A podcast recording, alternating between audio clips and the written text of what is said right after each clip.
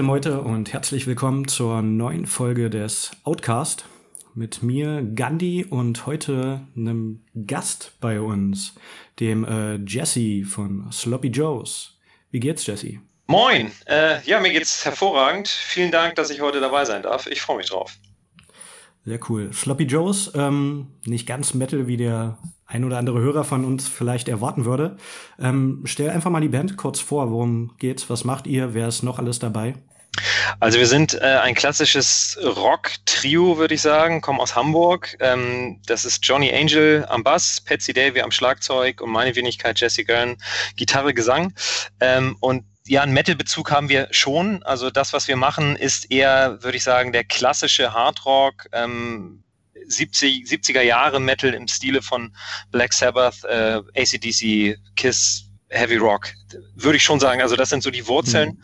Ähm, also nicht so sehr in der in der Growl-Ecke unterwegs, aber schon fette Gitarren und einen guten Sound und eben ähm, schon schon. Also ich, wir sprechen halt eine, eine breite Masse an, aber haben schon Wurzeln im Heavy Metal auf jeden Fall. Also große große Maiden-Fans zum Beispiel auch. Ähm, also haben einen klaren Gesang, aber schon klassisch Hard Heavy Rock im Programm. Back to the Roots sozusagen. Genau, richtig. Genau, für mich hat's beim, beim ersten Mal hören, hat's, hatte ich erst gedacht, geht so ein bisschen Richtung Horrorpunk, mhm. weil die Drums relativ basic sind und sehr ja. melodischer Gesang ist und ja. teilweise hat es mich auch so ein bisschen Richtung Volbeat, die ja dann auch mal härtere Riffs haben. Ja. Und ich finde, gerade bei eurem ersten Album, so Eight Reasons to Rock, war es noch ein bisschen punkiger und schneller. Und jetzt beim neuen Album, was äh, letztes Jahr, 2019, rauskam im Oktober, The Devil's Music, ähm, ist es denn doch noch ein bisschen rock'n'rolliger, finde ich. War das so eine normale Entwicklung oder wie würdest du es beschreiben? Ja, tatsächlich. Also es ist schon so, dass wir äh, das erste Album, also vorher haben wir eine EP gemacht, ähm, die war tatsächlich noch mehr äh, Richtung, wie du schon sagst, Horrorpunk, so ein bisschen Misfits, ein bisschen rougher, auch nicht unbedingt äh, sehr hochwertig in der Produktion und wir haben uns dann kontinuierlich weiterentwickelt. Eight Reasons to Rock war tatsächlich ein bisschen schneller, also hat auch so eine Punk-Attitüde gehabt. Ähm, es ging uns aber gar nicht unbedingt darum, äh, uns weiterzuentwickeln, sondern wir haben eher einfach weiter die Musik gemacht, auf die wir Bock haben und Ideen einfach äh, umgesetzt. Und so ist das neue Album entstanden. Aber es ist tatsächlich noch ein bisschen verspielter, würde ich sagen. Also ein bisschen mehr, mhm. mehr, mehr Gitarre, mehr ähm, abgefahrenere Parts und es ist einfach auch deutlich länger als das Album davor. Es sind zwei Tracks mehr drauf und speziell der letzte Song, ähm, du wirst es ja wahrscheinlich schon durchgehört haben, Wall of Sound. Das ist halt so ein sieben Minuten 30 mhm. Ding, wo halt wir gesagt haben, wir hauen da jetzt einfach mal alles rein, äh, scheiß auf äh, Vorgaben, wie ein Song zu, welch, was, wie lang ein Song zu sein hat äh, oder äh, wie er aufgebaut sein soll, Strophe, Refrain und so weiter, sondern wir haben einfach gesagt, wir machen da jetzt so ein, so ein, ja, so ein Black Sabbath Ding drauf, so ein mhm. Ding, wie es früher einfach war. Die Leute haben das Ding rausgehauen, null über Konventionen nachgedacht, sondern einfach gesagt, das muss geil klingen und wir machen so, wie wir es, wie wir es fühlen in dem Moment und ähm, klar, auf dem Album sind auch so Songs drauf, die man in Anführungsstrichen so ein bisschen als Single pushen kann, aber im Grunde ist es tatsächlich so ein kompaktes äh, Hard äh, Rock'n'Roll Heavy Rock Album tatsächlich. Ja. Genau, und ihr habt ja auch ähm, relativ viele Cover und habt ja auch als ähm, Coverband angefangen. Genau. Ähm, nenn einfach mal die Cover kurz, die drauf sind. Das waren ja, glaube ich, drei oder vier.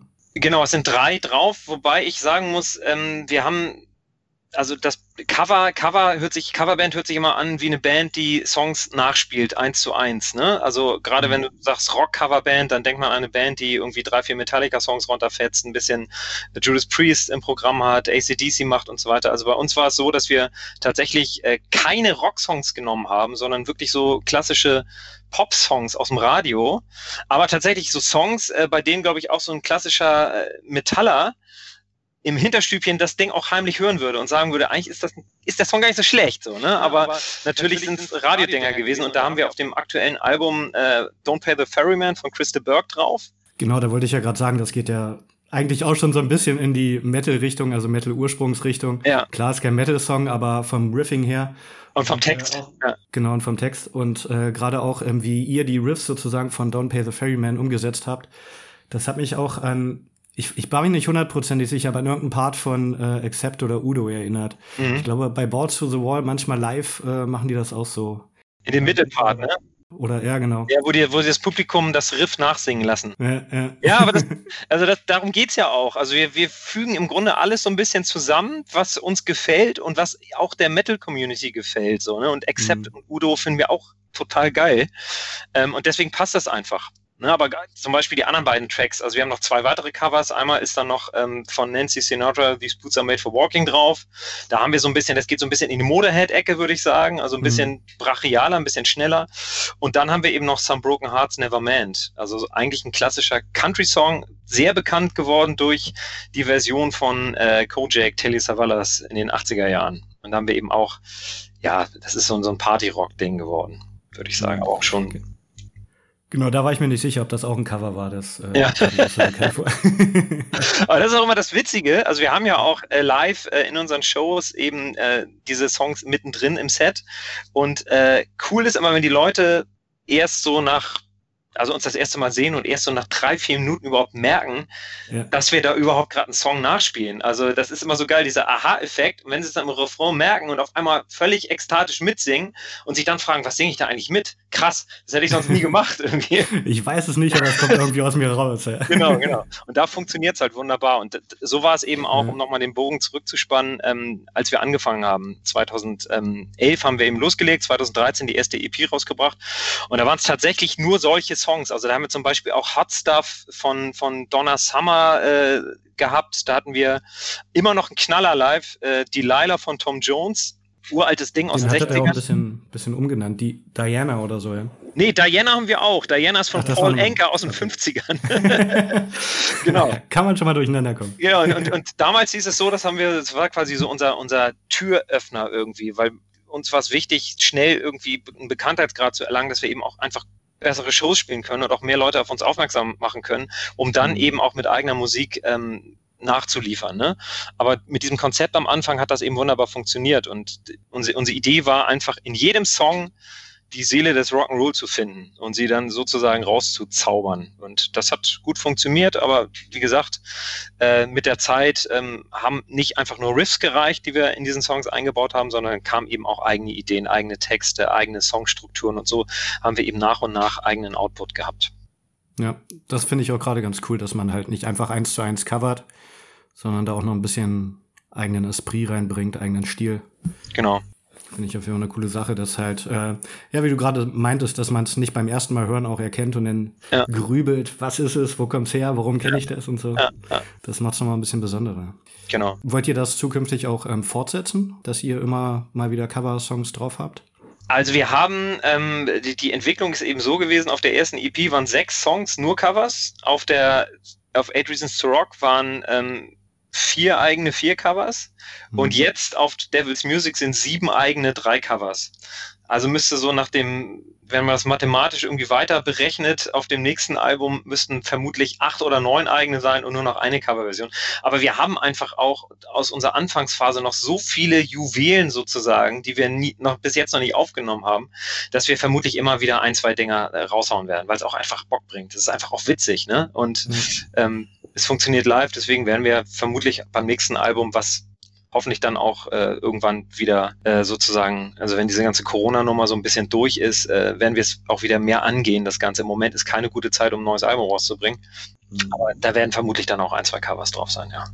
Genau, du hattest, glaube ich, auch mal in einem Interview oder so gesagt, dass ihr ähm, Songs schreibt und teilweise, wenn ihr so live spielt, äh, vor Crowds und so, mhm. dass ihr die dann auch nochmal umändert und umschreibt. Genau, genau. eventuell ein Beispiel für einen Song, wo du gesagt hast, nach einem Konzert, ah, na, das müssen wir nochmal anders machen, das hat gerade nicht so funktioniert oder irgendein Part, der live nicht so geklappt hat und dann naja, also gemacht wurde. Ja, ähm, es, witzigerweise hat das viel so mit dem Groove und dem, dem Vibe des Songs zu tun. Also es ist tatsächlich so, dass unser, auf unserer ersten EP war tatsächlich auch äh, Some Broken Hearts Never Meant schon drauf.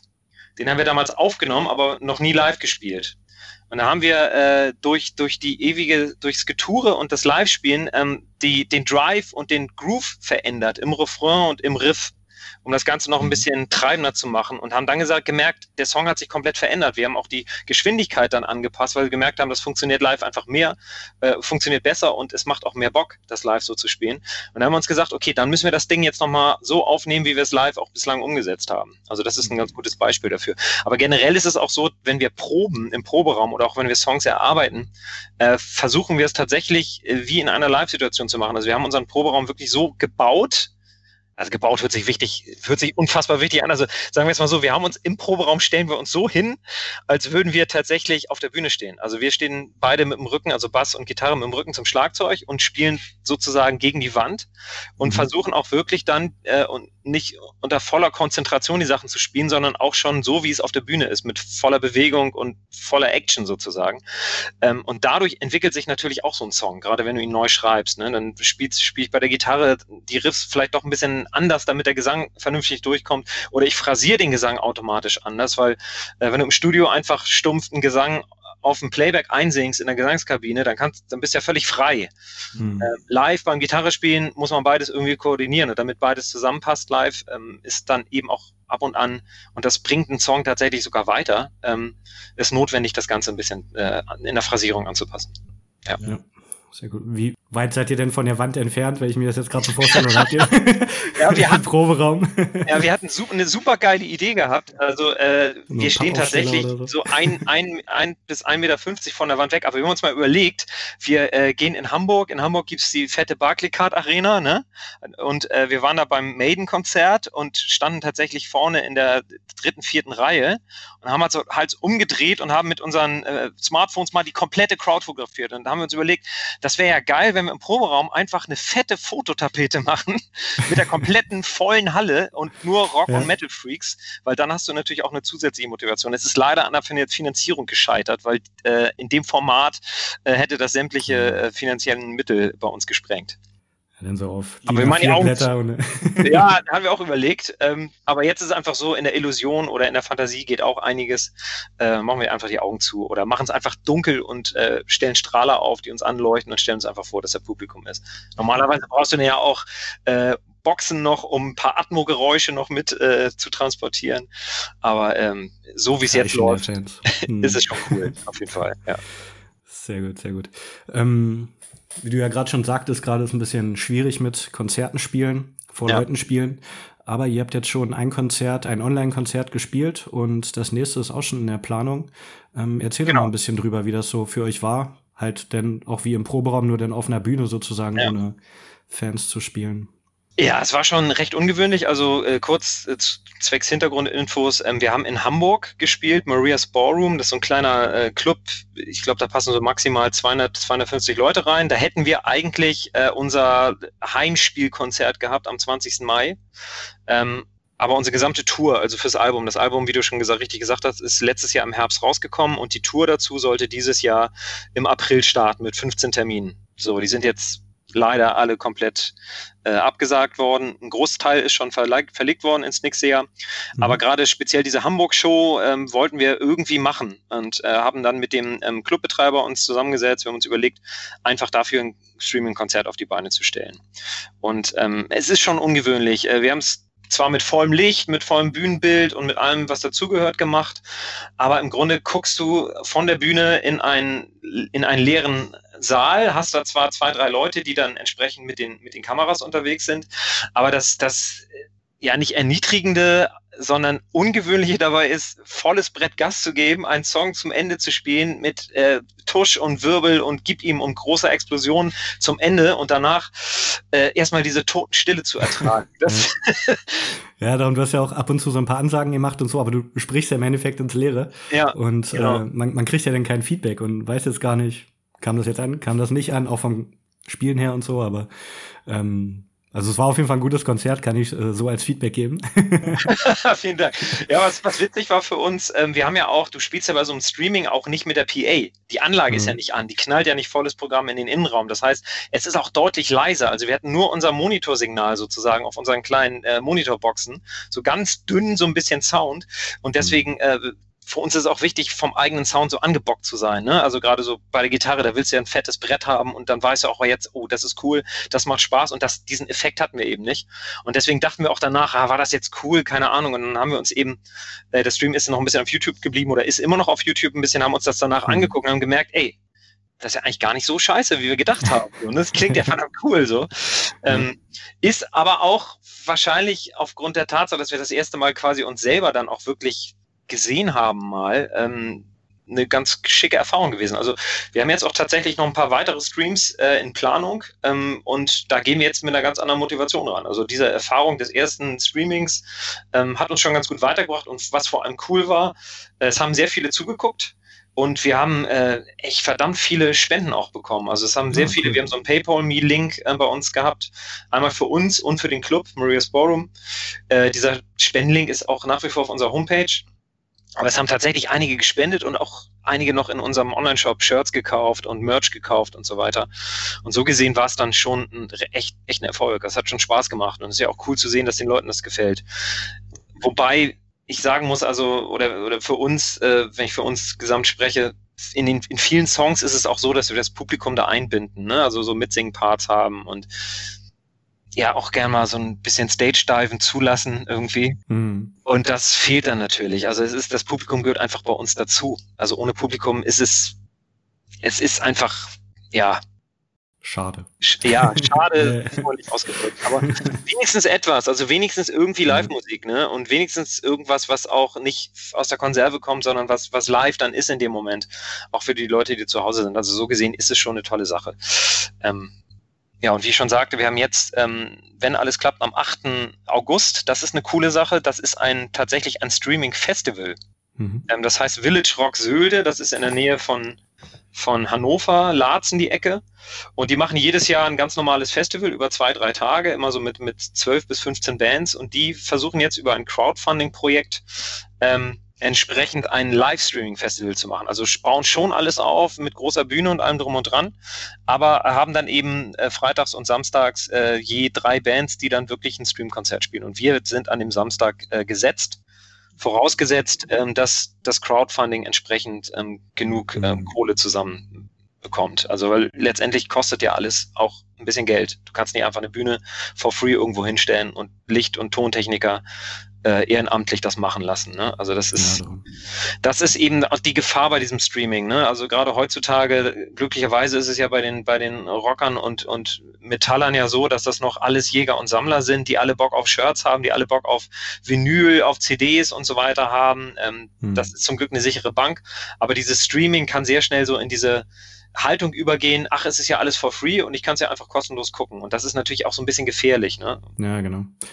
Ja, gerade für die Festivals, die dann halt nichts an äh, Eintritt, Getränke, irgendwas ja. einnehmen, sondern da alles hinstellen, euch spielen lassen und dann ja. äh, ist halt die Frage, wie man es äh, monetarisiert, ob man denn in Anführungsstrichen Eintritt äh, für verlangt, dass man fünf Euro, damit man sich den Stream angucken kann oder so. Ist halt immer schwierig. Daher denke ich, mit Crowdfunding ist das schon eine ganz gute Idee ja. und würde ich dann auch mal teilen, beziehungsweise hatte ich ja schon mal geteilt bei Instagram. Genau. Könnt ihr noch mal gucken. Ja, cool. Ähm, um das einfach mal zu supporten, weil finde ich eigentlich auch gut. Wir hatten es ja letztens auch, wie wir auch in Kontakt gekommen sind ja. über das äh, Metal Frenzy, dass die das ja auch äh, gestemmt haben und das wirklich auch ein Heidenaufwand ist, ja. sowas umzusetzen, gerade auch für ein normales Festival, was sonst ja halt live ist und ja. äh, nichts aufnimmt so direkt. Das ist ja schon nochmal ein Brocken, denn sowas auf die Beine zu stellen.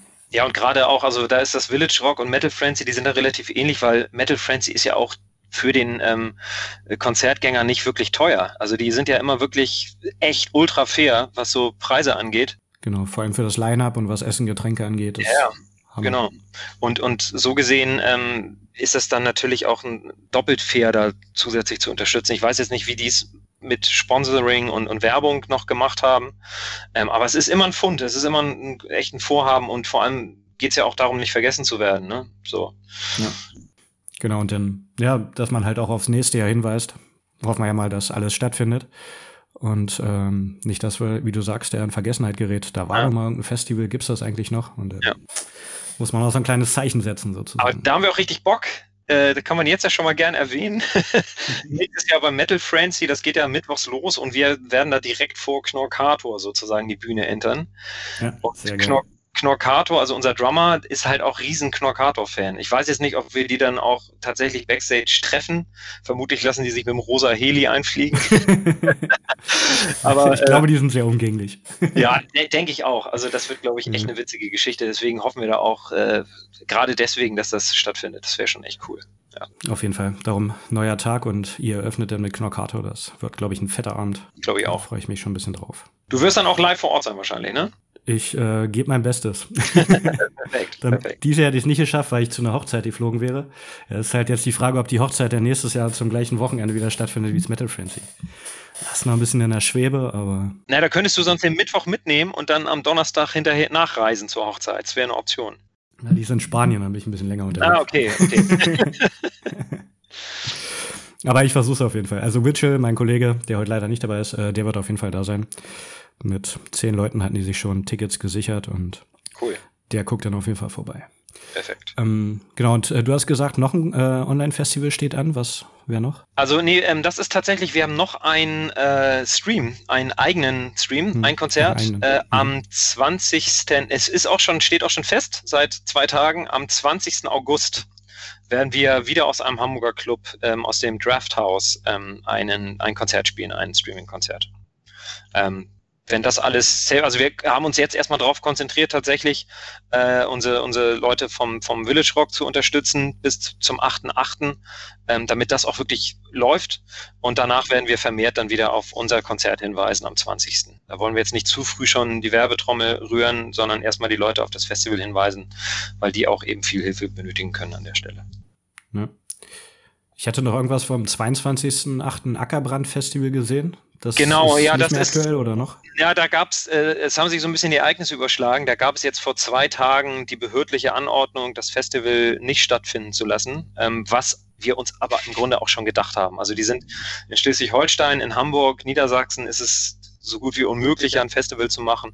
Die haben so ein bisschen, das wäre das erste Mal gewesen, dass dieses Festival stattfindet. Das ist auch ein reines äh, Rock-Metal-Festival, das Ackerbrand. Mhm. Das wäre eine Premiere gewesen in diesem Jahr.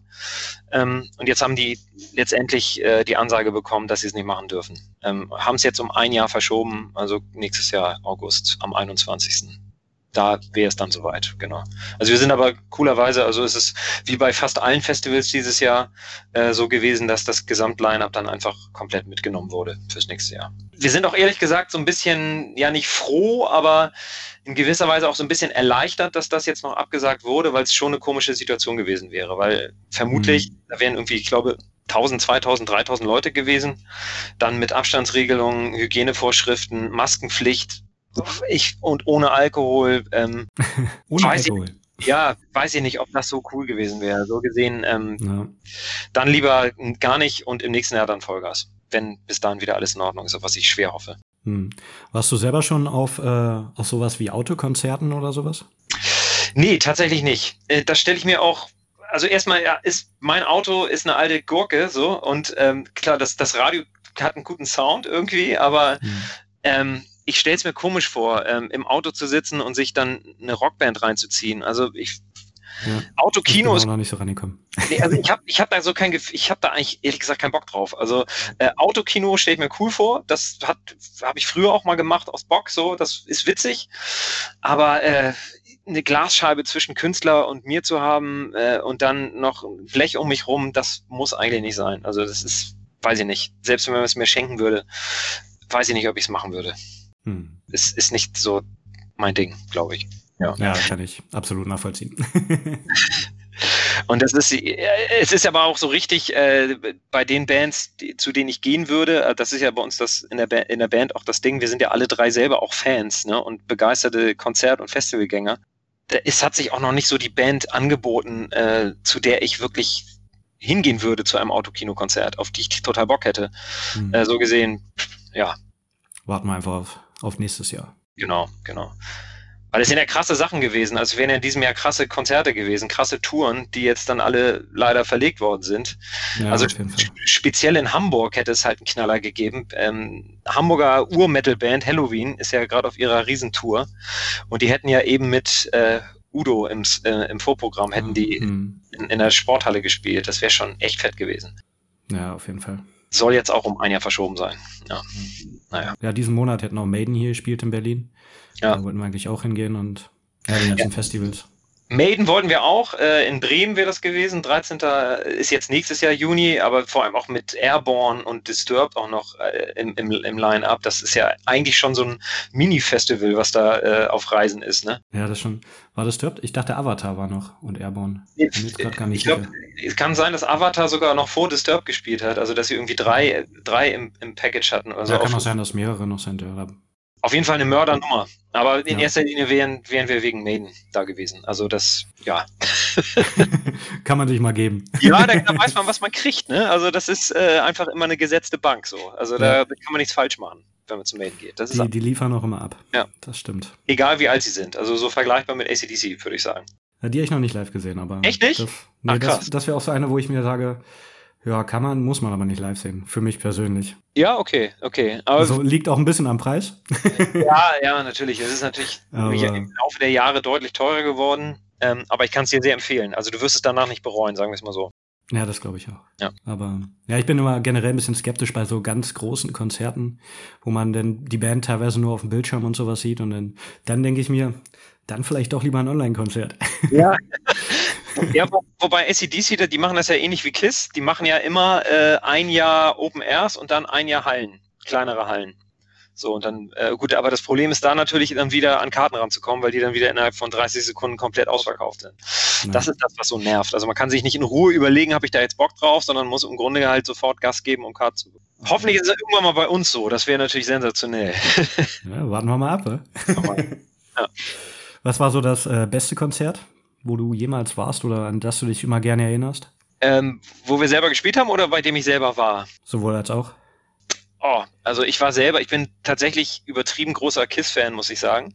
Also ich war schon auf, ich glaube, 15 bis 15 Konzerten und ähm, ich habe damals als kleiner Junge, also was heißt als kleiner Junge, aber als Teenager äh, die, das Reunion, die Reunion-Tour 96, 97 mitmachen können, sozusagen. Und das war für mich, weil ich da auch noch nicht so viel Konzerte gesehen hatte, sondern immer nur kleinere Clubgeschichten in Hamburg. Das war für mich einfach so ein, ja, so ein unfassbares Erlebnis, was mich so geflasht hat. Ähm, vermutlich habe ich das jetzt im Laufe der Jahre auch komplett verklärt in meiner äh, in rückblickenden Sicht so. Das ist für mich einfach glorifizierte Erinnerung. Ja, kom komplett so. Das ist für mich einfach das Allergrößte aber, gewesen, was ich je erlebt habe. Und äh, da kriege ich jetzt noch Gänsehaut, wenn ich daran denke. So, das ist einfach, aber das ist das Geile, das kann, das kann Live-Musik einfach machen. Also das ist, das geht auch nur bei sowas. Also, und ähm, deswegen finde ich es auch so wichtig, das ist ja gerade heutzutage auch generationstechnisch so ein Problem, die jüngeren Leute dafür zu begeistern oder dazu zu bewegen, sich einfach wirklich Rockkonzerte live einfach nur mal anzugucken, um danach auch wirklich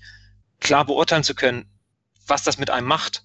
Ne, weil YouTube-Streaming, das, das bringt einem ja niemals dieses Gefühl, diesen Spirit, diese Atmosphäre rüber, die du bei so einer Live-Show hast, wenn es dunkel wird und wenn über die fette PA der Sound kommt. Ja, äh, wenn ja. alle gleichzeitig schreien und du in einem kleinen, eventuell verschwitzten Club bist und der Band noch so nah stehst, sage ich mal. Genau, genau, ja. Ja, das ist, das, äh, nee, das kann kein Online-Konzert dir bieten. Ja. ja, und vor allem, wenn du in dem Moment das Gefühl hast, ich schreibe hier gerade, auch wenn du es nicht weißt, ich schreibe hier gerade ein Stück Musikgeschichte mit, weil alles, was jetzt passiert, ist neu, so, ne? Alles, was hm. bei der Band jetzt passiert, ist spontan in Anführungsstrichen. Ne? Und es kann immer mal wieder was passieren. Es kann immer sich in irgendwelche Richtungen entwickeln, weil das Publikum auf den Song anders reagiert als sonst. So, ne? Und das finde ich auch so cool. Also wenn, wenn so eine Frage-Antwort zwischen Band und Publikum stattfindet und am Ende aber doch alle gemeinsam irgendwie den Abend abfeiern. So, das ist ja, das ja, macht genau. Spaß. Ne? Das, das ist geil, wenn man das, wenn man das Feeling so spürt zwischen ja. Band und Publikum. Weil es gibt ja auch viele Bands, die einfach runterspielen, abhauen und sowas. Ja. Ja, das sind dann, das sind dann, also es gibt auch so, muss ich auch sagen, kennst du wahrscheinlich auch, es gibt auch so Konzerte und Festivals, bei denen man doch gerne einfach äh, vom Bierstand aus sich das in Ruhe einfach kurz mal anguckt, so. Und dann, äh, bei uns hieß das früher immer, wir hatten, ich weiß nicht, ob du da mal schon mal warst, in Hamburg das Abride Festival, kennst du das? Ja, da war ich auch schon mal. Echt? Also beim ersten war ich, glaube ich. Also ja, genau. Slayer gespielt haben. Genau, und, und da war es äh, nämlich, das war beim ersten hat auch irgendwie Fear Factory hat er gespielt und genau. äh, Anthrax hat er gespielt und Clawfinger und so weiter. Und da war es so, da standen wir irgendwie mit, mit sechs, sieben Leuten äh, am Bierstand und dann hieß es mhm. immer, ähm, wie spät es ist. Und dann hast du auf die Uhr geguckt, ja, noch sechs Stunden bis Slayer. So, ne? und dann, ja, äh, geh mal einer Bier holen und dann hast du halt da in Ruhe, da hat, ich glaube, war das Graveyard? Ich glaube, Graveyard hatte da auch gespielt. Ich bin mir nicht mehr so sicher irgendwie. Aber irgendeine Band, die einfach nicht reingepasst hat, fand ich so. Betontod hatten am Anfang ja, gespielt. Ja, genau, genau. Betontod hat angefangen. Dann kam, glaube ich. Aber die fand ich richtig gut. Ja, die also, waren auch echt, echt gut. Also ich muss auch wirklich sagen, ich hatte die, äh, ich war sehr vorurteilsbelastet, also bevor okay. ich sie gesehen habe. Und die haben einfach was völlig anderes gemacht. Also habe ich gar nicht so mit gerechnet. Ne? Also der Name mhm. hat wahrscheinlich einfach bei mir was anderes äh, assoziiert. Ich fand die echt cool. Nur Fear Factory, da hat man gemerkt, die sind ganz schön alt geworden. Die haben mich übelst enttäuscht. Also ja, Fear Factory genau. war, das war eigentlich die Band, wegen der ich halt auch hinfahren wollte, weil ich die noch nie live gesehen hatte und die Musik halt richtig geil finde. Aber es war echt scheiße. Also da habe ich mir auch gedacht, warum stehe ich jetzt hier? Warum tue ich mir das ja, an? Ja. Weil das total enttäuschend war. Ja, hat keinen Ton getroffen beim Gesang und sowas. Ja, das war also, bitter, ja. ja, aber man denkt ja auch automatisch an, wie heißt noch das geile Album von, von 93? Trans ähm, ähm. Von 93, weiß ich jetzt nicht, wann die alle rauskamen. Ja, die haben ein so ein Meilenstein-Album gemacht, so und das, das ist einfach äh, sensationell gewesen. Und ähm, da haben sie auch, glaube ich, 80 Prozent der Songs von diesem Album gespielt, aber haben es einfach nicht mehr so umgesetzt, wie sie es früher gemacht haben. So und wir standen nämlich tatsächlich vorne. Äh, Betontod, Fear Factory und dann sind wir während Fear Factory dann eben nach hinten zum Bierstand gegangen und dann erst wieder zu Slayer nach vorne. Mhm. So. Ja. Nee, ich, ich weiß noch, ich habe noch äh, Trivium habe ich neu gefeiert, die fand ich richtig geil und äh, gerade Killswitch Engage. Ja. Da sind äh, Witchell und ich auch äh, ordentlich abgegangen. ja, jetzt haben wir auch einen fetten Sound, also auch einen echt einen geilen Groove, muss man wirklich sagen. Genau. Das war echt geil. Aber man muss sagen, ich war auch den äh, ganzen Tag gut drauf, weil wir waren einen Tag vorher schon in Hamburg mhm. und geschätzt nur zwei Stunden geschlafen und dann gleich weitergemacht. Also Slayer konnte ich mir nicht mehr ganz angucken. ja, gut, aber in Hamburg kann man es auch gut aushalten. Also das ja. muss ich auch als Hamburger sagen. Ähm, ich habe auch nicht das Bedürfnis, hier wegzuziehen, äh, weil es ist einfach eine geile Stadt und äh, macht Spaß. Ne? Kann man nicht anders sagen. Was sind so deine ähm, Lieblingslocations? Ähm, also es gibt tatsächlich, äh, was ein bisschen schade ist, also der, der, mein Lieblings-Live-Laden in Hamburg ist die Große Freiheit. Mhm. Das ist halt einfach für mich der, der ultimative Live-Club, weil er meiner Meinung nach so den besten Sound hat. Ähm, dann, danach kommen dann Markthalle, finde ich großartig, und, und Docs. Markthalle haben wir selber auch schon gespielt. Also da haben wir tatsächlich das mal geschafft, die Seiten zu wechseln und auch mal wirklich auf der großen Bühne zu spielen. Das, das macht auch einfach Spaß. Das ist, da hat damals ACDC mit Bon Scott gespielt, ne, in dieser, auf, in dieser Halle so. Und äh, da hängt einfach noch so ein bisschen viel, noch viel dran. Und es ist einfach so ein kleiner, äh, Schmelztiegel äh, auch. Ne? Also da kommt ganz schnell Stimmung auf und da, da geht es einfach ab. Das Docs ist eine ähnliche Größenordnung. Ähm, welchen Club wir auch noch richtig cool finden ist, oder wen, welchen ich richtig geil finde, ist das Knust. Kennst du das in Hamburg? Nee, das kenne ich auch nicht. Das hieß früher Schlachthof, heißt jetzt Knust. Äh, da passen so spitze, denke ich mal, so 1500 Leute rein. Da haben wir auch schon, ich glaube, mhm. drei, vier Mal selber gespielt.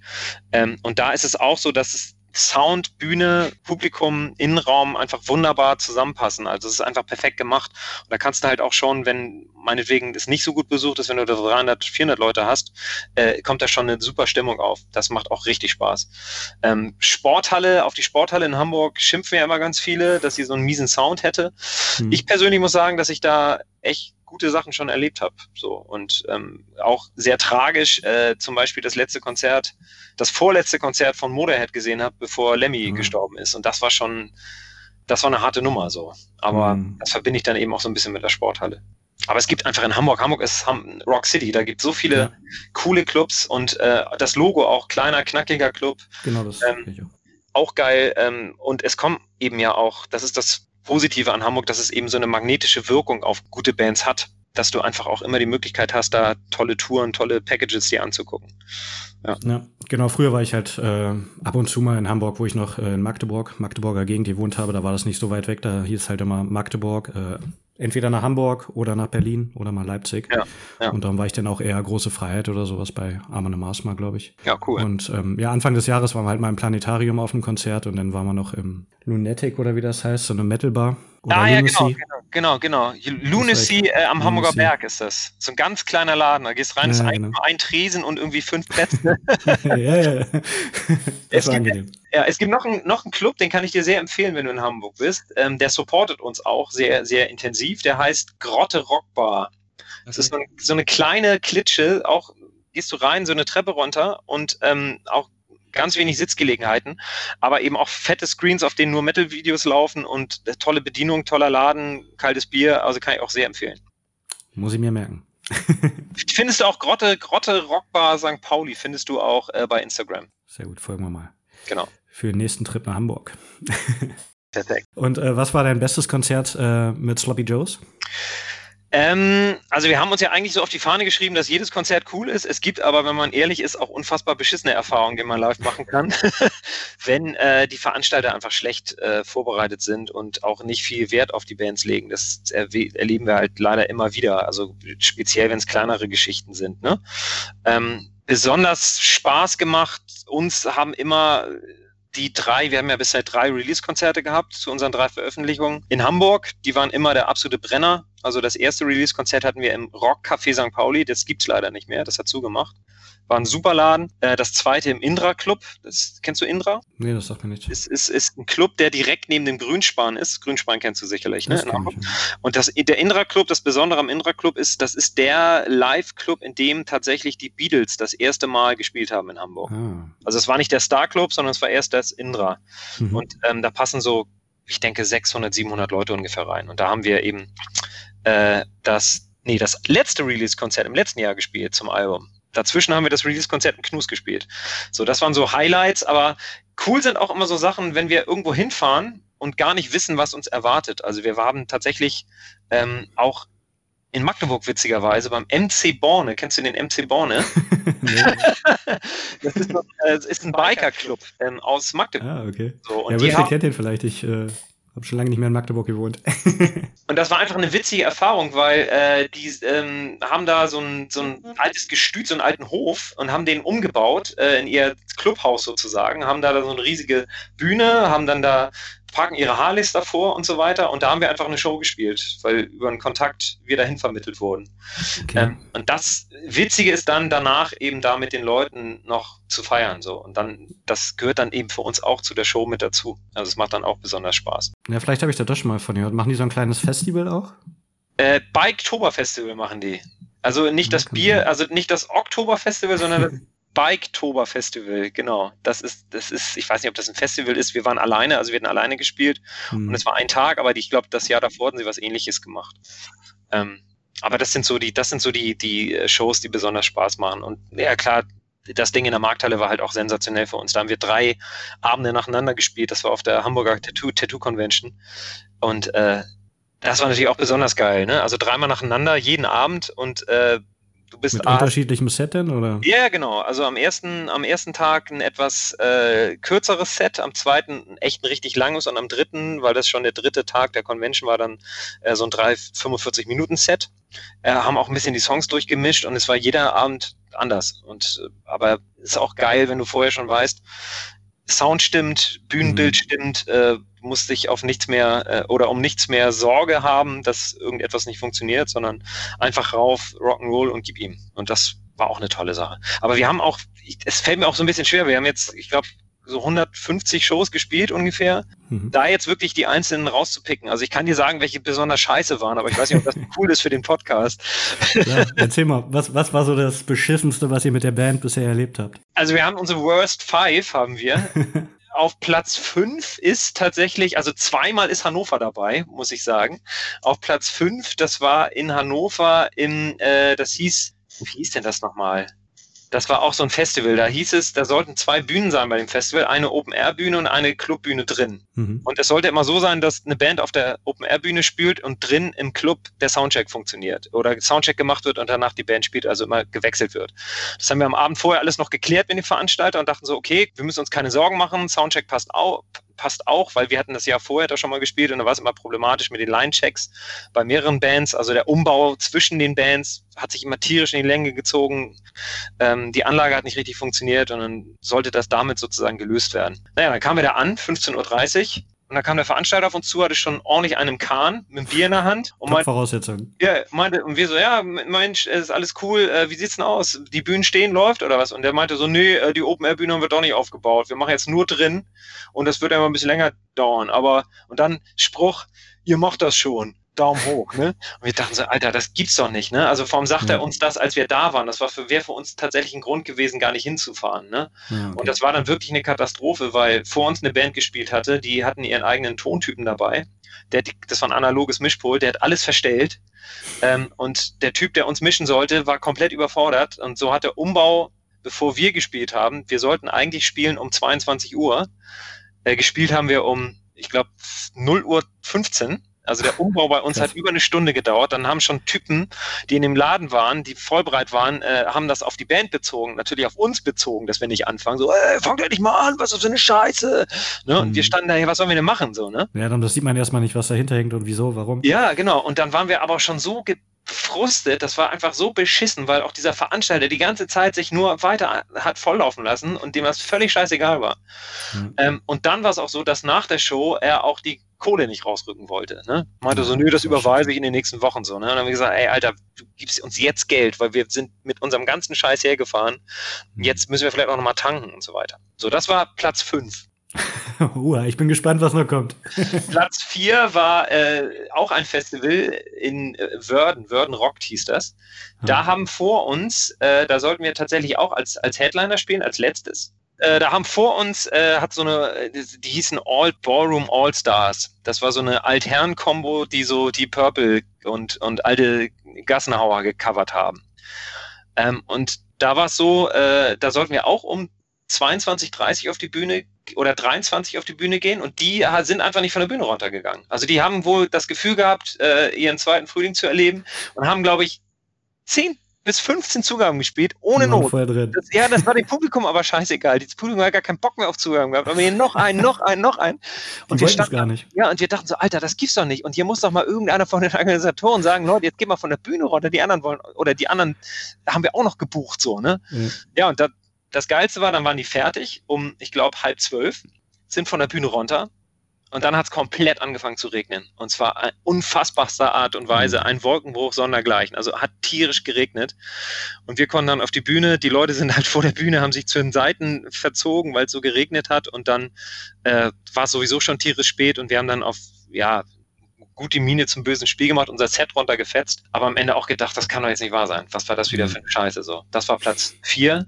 Jetzt kommen noch drei. Äh, Platz drei war ähm, in der Schweiz Aha. Wir haben eine Tour durch die Schweiz gemacht und hatten mit einer Booking-Agentur zusammengearbeitet, die das anscheinend noch nicht so lange gemacht hat, so, ne? also Konzerte zu veranstalten. Ähm, da muss ich dazu sagen, Platz 3 und Platz 2 ist die gleiche Tour in der Schweiz.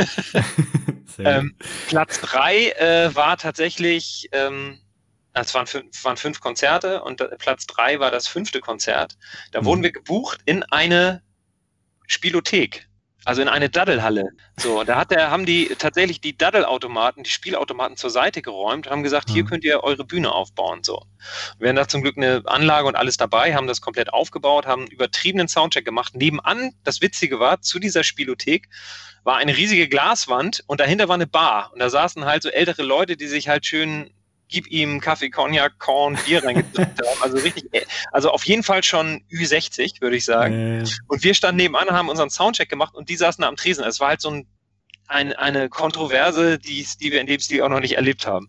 Naja, und dann äh, der Veranstalter bzw. die Agentur hatte sich eben auch um die Werbung gekümmert, sofern man das so nennen kannte. Und am Ende war es so, dass wir dieses Konzert gespielt haben für genau eine Person. Es kam ein Typ, ein Zuschauer.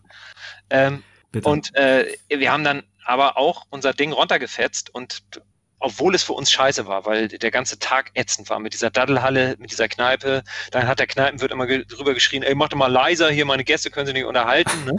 ähm, oh.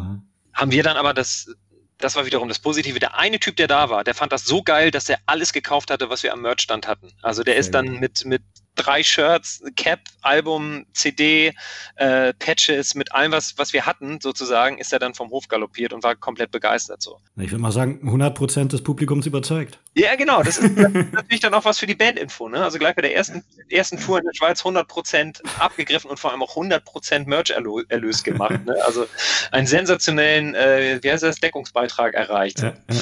Ähm, naja, das war Platz drei. Ähm, Platz zwei war der Abend davor, das wäre das vierte Konzert gewesen. Da hat uns die gleiche Agentur in eine Shisha-Bar gebucht. Also die haben auch Top-Locations rausgesucht. Ja, ja, absolut geil. Also, absolut geil. Ähm, man muss dazu sagen, also in der Shisha war das, das Konzert äh, hat quasi nicht richtig stattgefunden, weil wir sind da reingegangen, sind wieder rausgegangen, also haben zum Telefon gegriffen, haben die Agentur angerufen, haben gefragt, ob die noch ganz dicht sind. Dann ist halt ein Typ vorbeigekommen, hat auch in den Laden geguckt, ist wieder rausgekommen, habe im Kopf geschüttelt, hat gesagt, das ist ja eine Shisha-Bar. Worauf haben die sich die Locations nicht vorher angeguckt und nee, war auch gar keiner vor Ort? Nee, genau. Und dann äh, waren wir, ja Mensch, richtig, das ist eine Shisha-Bar. Und du wolltest jetzt eine, eine Hardrock-Band in die Shisha-Bar reinbuchen, die keine Bühne hat und nix, wo ein paar Typen an der Wasserpfeife sitzen. Äh, ja, äh, gut. Und dann hatte sich das erledigt. Ist aber trotzdem, weil wir uns wie auf eine Show vorbereitet hatten, mit Equipment und allem drum und dran, ähm, schon so als miesestes Konzert abgestempelt. Äh, als zweitmiesestes. Das mieseste kommt jetzt ja noch. Ähm, jetzt Platz 1, Platz 1, Trommelwirbel. Den Laden gibt's nicht mehr, aber der Name des Ladens in Hannover ist schon sensationell gewesen. Ähm, die Location hieß Die große Welt. Okay. Ne? Also äh, Understatement geht anders. Ne? Und da sind wir angekommen ähm, hatten glücklicherweise unseren eigenen Tontechniker dabei, weil wir irgendwie vorher ein komisches Gefühl hatten, als wir mit dem Veranstalter äh, uns auseinandergesetzt haben. Haben zur Sicherheit auch äh, noch Mikroständer, Mikros, äh, Equipment mitgenommen. Es ist nicht mhm. verkehrt, sowas immer dabei zu haben. Man weiß nie, ganze, was. Ganze Backline alles selber. Genau, genau. Und das war nämlich, das war ist schon 2015, da waren wir auch na, nach der ersten EP, da hatten wir noch nicht das erste Album draußen, da waren wir noch ein etwas kleineres Licht. Da war es eben auch wichtig, so kleinere Clubs, äh, Clubdinger zu spielen. Hm. Da kamen wir da an und da die Bühne war leer, nix da. So kam der Veranstalter zu und so, ja, also der Betreiber des Clubs, ja, ist alles nicht hier. Das, die gestern, die haben sich das irgendwie ausgeliehen, haben sie nicht wieder zurückgebracht. Man sagt, ja, und wie soll das jetzt funktionieren? Ja, keine Ahnung, ne? Habt ihr was mit? Wir so, ja, haben wir. Wir haben auch ein hm. Pult mit, wir haben alles mit, ne? Pult ist ja auch nicht da. Sagt er, ja Mensch, das ist ja wunderbar, baut mal auf, so. Ne, habt ihr auch einen Tontechniker mit? Ja, haben wir auch mit. Können wir auch gerne bereitstellen. So ist alles entgegen der Absprachen, die im Vertrag äh, stehen, aber machen wir gerne. Ne? Ähm, mhm. Da muss ich dazu sagen, die Show, also es war am Ende tatsächlich gut besucht und ähm, das Konzert selber und ähm, der Spirit und der Funken, der Überspringfunken, das war cool. Also es war eine, eine gute Show. Aber ähm, diese Situation, die wir vorher hatten, und deswegen ist es auf Platz eins, die ist einfach unerreicht, weil unser Tontechniker, der das dann auch for free gemacht hat an dem Abend, ist, mhm. nachdem wir aufgebaut haben, zu dem Besitzer an den Tresen gegangen und hat den gefragt, ob er einen Kaffee für ihn hat. Worauf der dann sagte, äh, nee, kann ich dir jetzt nicht geben, ich muss erstmal sehen, wie der Abend läuft. Ne? Eine Tasse Alter. Kaffee, eine Tasse Kaffee für den Tontechniker, der ihm seinen scheiß Abend rettet. Ne? Und das, ja. wir waren auch nicht die einzige Band, also es war noch eine zweite Band dabei, die er auch noch mitgemischt hat. So. Und ähm, ja, es war dann irgendwie innerlich, haben wir uns dann tatsächlich auch, der hat drei Monate später hat der Laden, glaube ich, pleite gemacht. So. Mhm. Also bei dem Betreiber kein Wunder. Ja, kein Wunder auf jeden Fall. Hatte aber, aber eine gute krass. Bühne und ja, ist echt ja. unfassbare Erfahrung. Ähm, es sind halt, immer Sachen, die wir ein bisschen ausblenden, aber es ist was für eine echt harte Bandbio. auf jeden Fall. Ja, aber was es halt auch für Leute gibt, die sich halt äh, keinen Plan machen und Leute ranholen und dann nichts stellen und die, keine Ahnung, entweder überfordert sind oder einfach äh, dumm, nicht nachdenken. Ja. ja das, das ist aber echt krass. Das ist genau das, was ich sage. Also das, was, was, was wir so ein bisschen befürchten, dass so äh, grundsätzlich bei den äh, so ein bisschen die Wertschätzung weiter nachlässt. Ne? Auf, der an, ja. auf der anderen Seite kann es natürlich bei ganz vielen Leuten, die gerne zu Konzerten gehen, aber auch genau das Gegenteil sein, dass die jetzt merken, ey, eigentlich ist diese Live-Musik so geil und ich hab sie jetzt nicht und ich habe nie so viel, äh, der, der nie so viel Wert beigemessen. Ich habe das nie so wirklich wahrgenommen und auch nie äh, wirklich zurückgegeben, wie toll das ist. Also es kann natürlich auch bedeuten, dass jetzt die Leute da viel mehr Blick, ein Gespür dafür bekommen und auch viel mehr mit, mit Künstlern und, und Locations äh, mitfühlen. Also das, das kann man nur hoffen an der Stelle. Ja, auf jeden Fall. Ja, und darum, jetzt gerade wo ich in Berlin wohne, ähm, ist es auch so ein bisschen Überangebot gewesen, dass mhm. man halt drei, vier Konzerte in der Woche hatte oder theoretisch eigentlich jeden Tag hätte auf ein Konzert gehen können und man dann auch sagt, ach nee, heute gehe ich nicht, weil morgen ist ja schon das nächste Konzert. Und ich glaube, da kommt jetzt auch wieder ein bisschen mehr Wertschätzung, ja. dass man einfach weiß äh, jetzt, wie es ohne Konzerte ist und dass man sich denkt, ah, und dann sieht man halt auch so Bands wie euch, die dann halt davon leben auch, ja. dass es wirklich schwierig ist halt auch für die und dann denkt ja, man da auch nochmal mehr drüber nach, ob man denn zum Konzert geht und was das eigentlich bedeutet. Berlin ist ein gutes Stichwort. Da hatten wir tatsächlich auch eine super Erfahrung gemacht. Ähm, wir haben äh, auch 2015, also noch vor unserem ersten Album, äh, bei dem sogenannten Global Battle of the Bands mitgespielt. Global. Ja, genau. Das war so ein Wettbewerb und der Deutschland-Vorentscheid, der war in Berlin. Ah, cool. Ähm, und das hat im äh, Sky Live Club stattgefunden. Also da ist unten Just Music, glaube ich, drin. Und oben ist, eine, oben ist eine fette Bühne. Und das war halt dick aufgezogen mit, mit großen Sponsoren. Dann, er hat da, also bunt gemischt. Das war jetzt keine Rockgeschichte, sondern da hat in der, hat, ich weiß nicht, ob du den Ayman, kennst du den noch? Irgend so ein, so ein Du bist mein Stern oder so, irgendwie, ah, so ein Typ. Irgendwie so. Der hat dann da den, den Pausenmucker äh, gemacht, sozusagen. Und äh, dann waren da in der, das war mit einer Jury und Publikumsentscheid und in der Jury saß der Produzent von Depeche Mode zum Beispiel. Mhm. Ähm, dann saß eine von irgendwie Pop, die bei Popstars mal gewonnen hatte. Und wir haben da eben mit unserem Rockbrett sind wir da aufgefahren, aber haben echt coolerweise, und es waren irgendwie acht Bands am Start, das Ding gewonnen. Also aus Hamburg ja. nach Berlin und haben das Ding gewonnen und vor allem in erster Linie, weil die Jury ähm, uns am geilsten fand. So, ne? Und das Publikum aber auch. Also das war, das war, das war eine richtig coole Erfahrung. Das hat richtig Spaß gemacht. Mhm. Das verbinden wir so ein bisschen mit Berlin. Genauso haben wir auch im, kennst du wahrscheinlich auch, Sage Club auch schon zweimal gespielt. Ja. Das ist auch ein geiler Laden, aber ich glaube, dem geht es gerade nicht so richtig gut, wenn ich das richtig. Ja, die hatten auch überlegt zu schließen. Aber ja. da weiß ich jetzt auch nicht genau, wie der Stand ist. Gerade jetzt kann ich mir schon vorstellen, dass das nichts mehr wird. Ja, weil da ist ja auch das, das ist ja das, was auch eine geile Nummer ist, dass man einfach wirklich auch mal so ganz komplette Partys mit Rock, Metal macht. So, das machen die ja. ja. Das ist ja wirklich eine ganze Nacht durch auf mehreren äh, Ebenen und so. Das ja, das ist echt, das ist eine geile Nummer. Das gibt's leider in Hamburg nicht mehr. Das gab's früher im mhm. Kaiserkeller in Hamburg. Den Dark Monday gab's damals immer. Äh, gibt's leider auch nicht mehr. Und deswegen war diese Nummer da im Sage Club das eine tolle Sache. Kann man ja. nur hoffen, dass das in anderen, also es gibt noch in äh, Oberhausen den Hellwette Metal Club. Kennst du den? Nee, den kenne ich nicht. Das ist so ähnlich. Das ist auch über mehrere Ebenen und die machen es auch. Die machen auch äh, einmal im Monat so ein fettes, fettes Ding. Das ist cool. Ja, darum, ich kenne halt noch oder die ähm, Rockfabrik in Ludwigsburg. Mhm. Aber die hat auch letztes Jahr leider zugemacht. Ja. War halt auch äh, verschiedene Ebenen, wo entweder Konzerte oder halt auch Partys waren und da war eigentlich jedes Wochenende Party ja. und halt in der Woche mal Konzerte, aber muss leider auch schließen.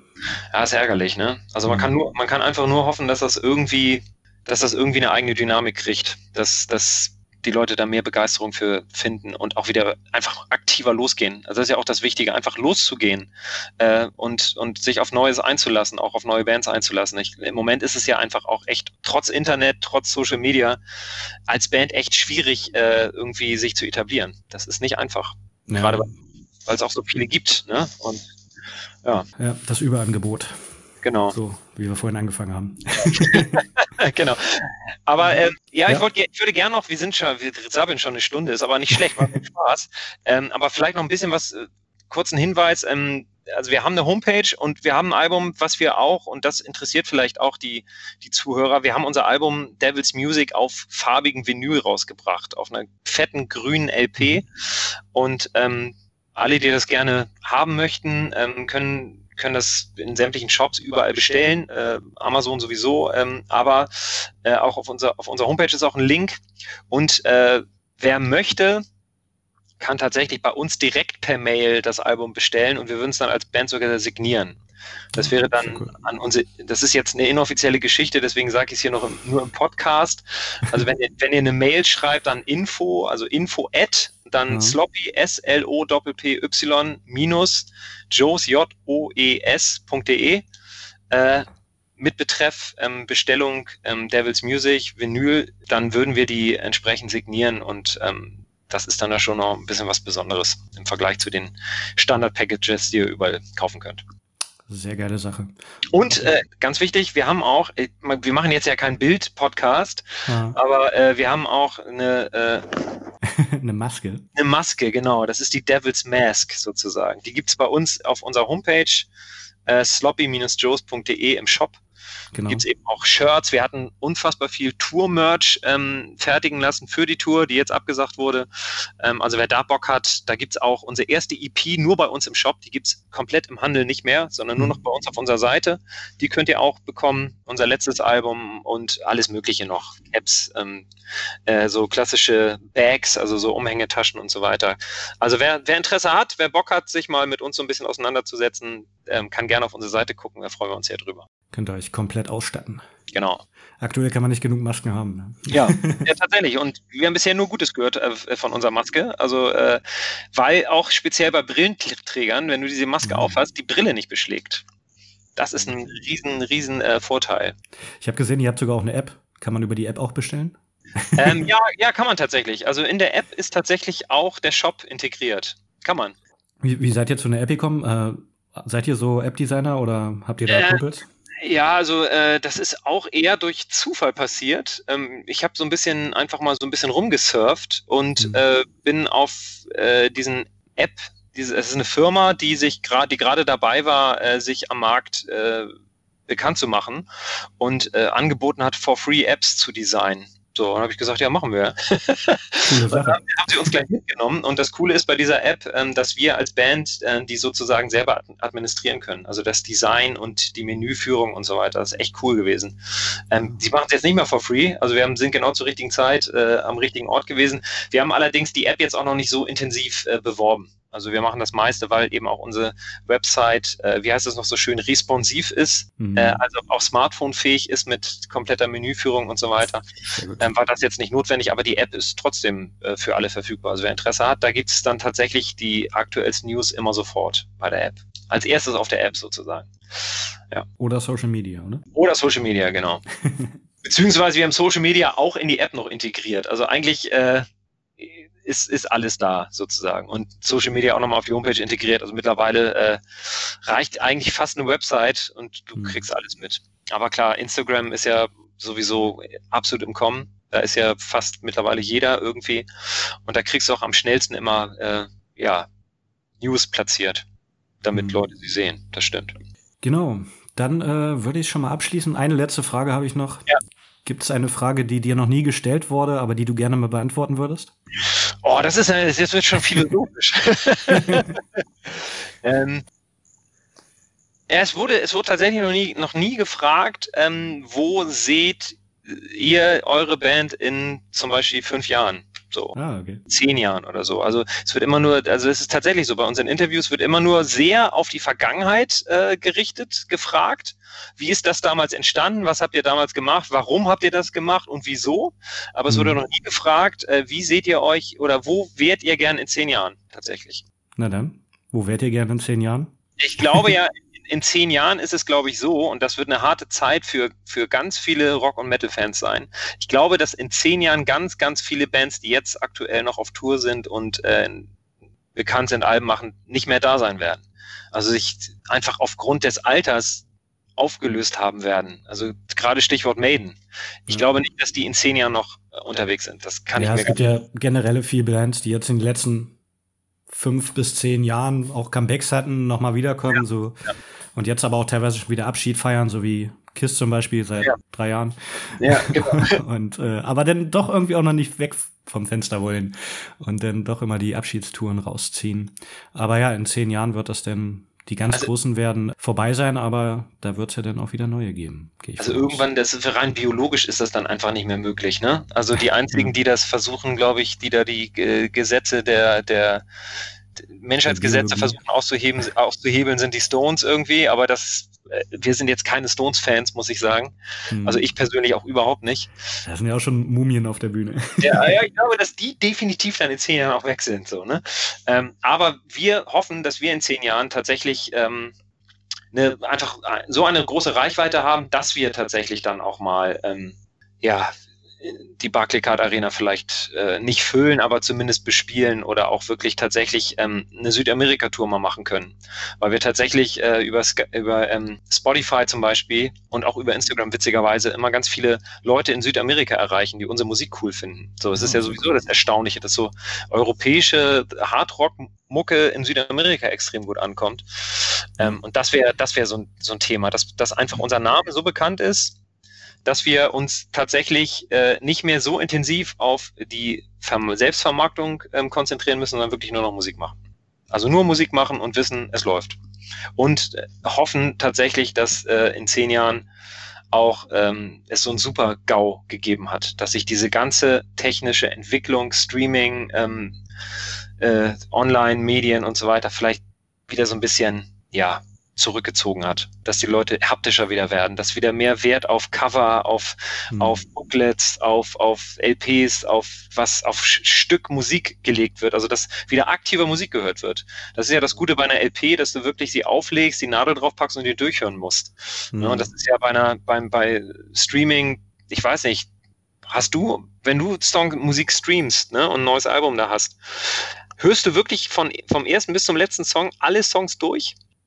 Ich versuch's, also vor allem wegen Reviews auf jeden Fall. Ja, okay, okay. Bei Reviews ist es eine coole Sache. Das, das ist aber auch ein äh, Unterschied, ob man jetzt, äh, sag ich mal, normaler Hörer ist oder ja. ob man halt wirklich äh, bewusst zuhört. Also klar, ich höre Alben schon durch und ähm, versuche das auch, aber auch jetzt, wenn ich, sag ich mal, ein Album habe, was ich äh, nicht reviewen muss, dann merke ich selber auch, dass ich schnell abgelenkt werde und mir ähm, nicht die Zeit nehme, mich hinzusetzen, um ein Album wirklich komplett durchzuhören, sondern dass ich dann hier mal zwei Songs, da mal zwei Songs und teilweise eventuell noch nebenbei was mache, weil es einfach zu viel ist. Ja, und irgendwann guckst du dann aufs Smartphone und dann bist du wieder komplett abgelenkt, dann verpasst ja. du das geile Gitarrensolo so und das ist das ist das. das und das hat man nur noch bei Schallplatten, die man ja. dann zwischendurch noch wechseln muss.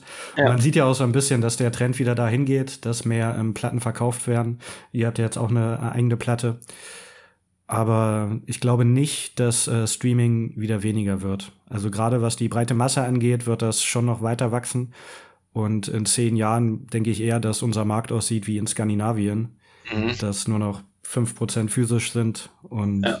über 90 Prozent auf jeden Fall gestreamt werden. Also da gehe ich eigentlich schon von aus, dass es in die Richtung gehen wird und nur noch für Sammler wirklich dann äh, LPs geben wird. Ich glaube auch nicht, dass die CD sich noch zehn Jahre durchsetzt. Nee, das glaube ich auch nicht.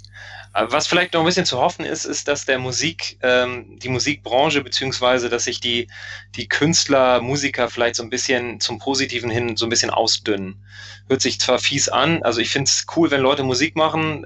Ich mache es ja selber so, ne? Und ich mhm. finde das großartig, wenn Leute anfangen, Instrument zu lernen und da mit, mit voller Energie und, und Leidenschaft rangehen.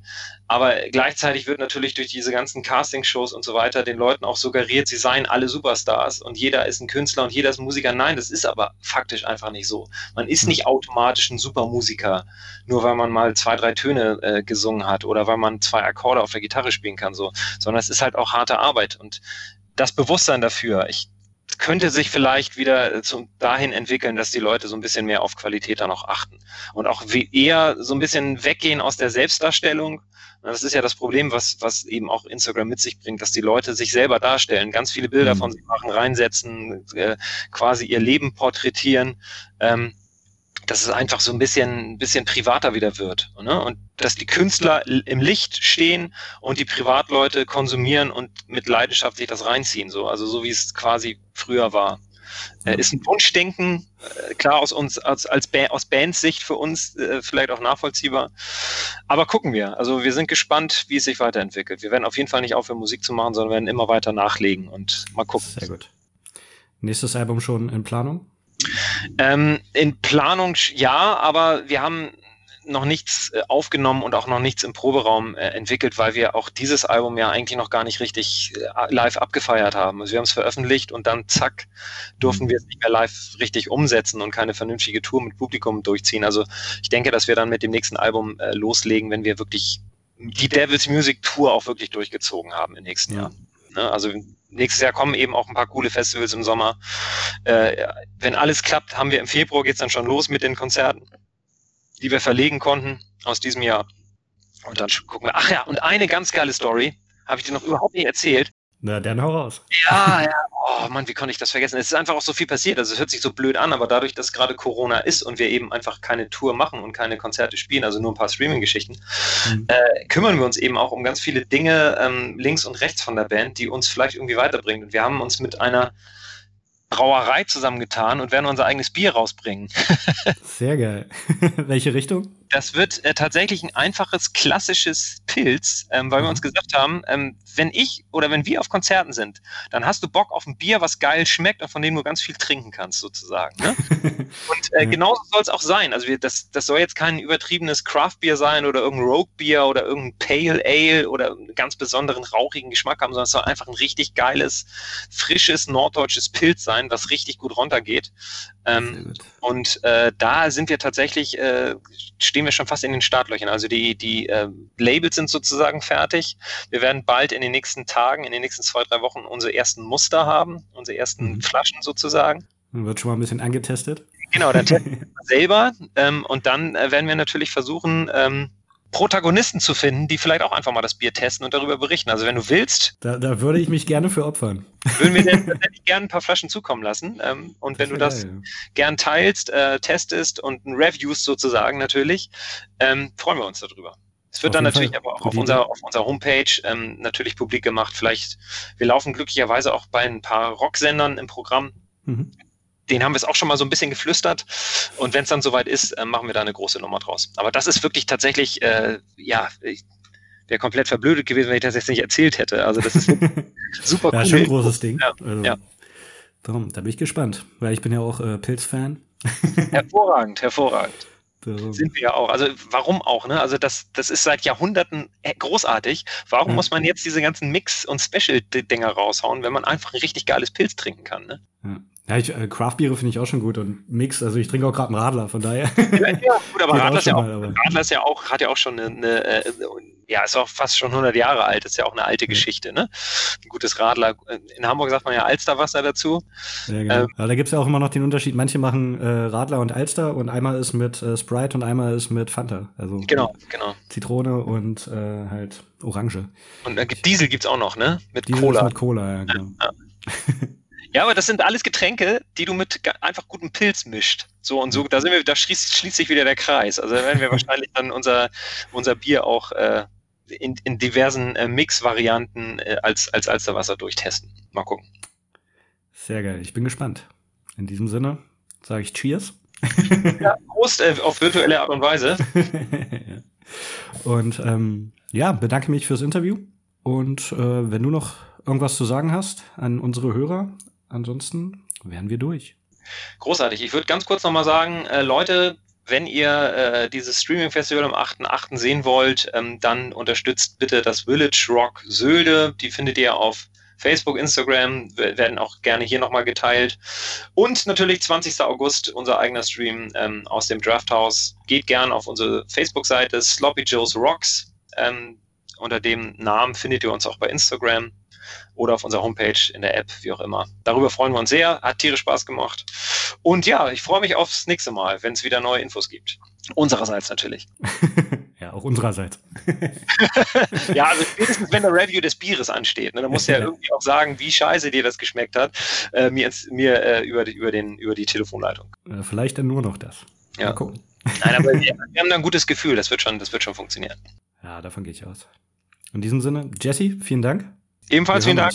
Mach's gut. Bis dann. Ciao.